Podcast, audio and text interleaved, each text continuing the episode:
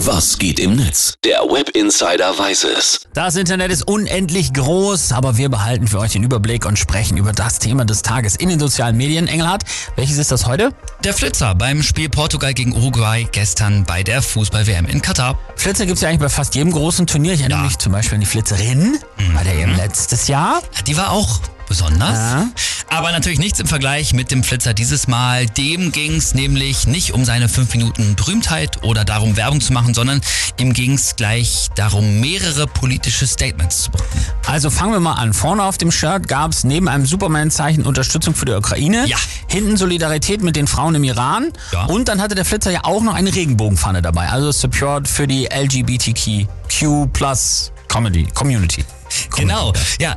Der Flitzer wurde vom Weltbild der FIFA nicht gezeigt. ARD-Kommentator Tom Bartels, der hat da dann auch schnell von Zensur gesprochen. Das war es aber ja natürlich tatsächlich nicht, denn Flitzer werden ja schon seit Jahren nicht gezeigt, egal was die anhaben Ja. oder was die für ein Statement setzen. Auch bei uns in Deutschland nicht.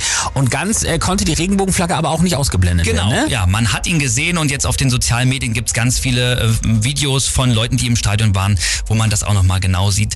Und äh, der Flitzer soll übrigens ein italienischer Fußballer sein, der auch schon öfter halt mit seinem Superman-Trikot oder Zeichen in Italien in Stadien geflitzt ist. So, und was sagen jetzt die User dazu?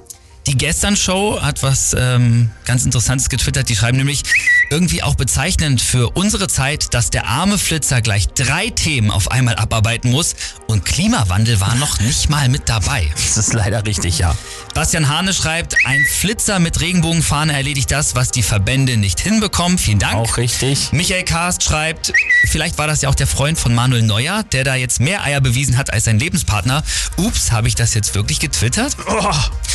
Hui. Uli schreibt, eigentlich ja, Flitzer müssen nackig sein, Paragraph 74 Weltgesetzbuch. Auch logisch, natürlich.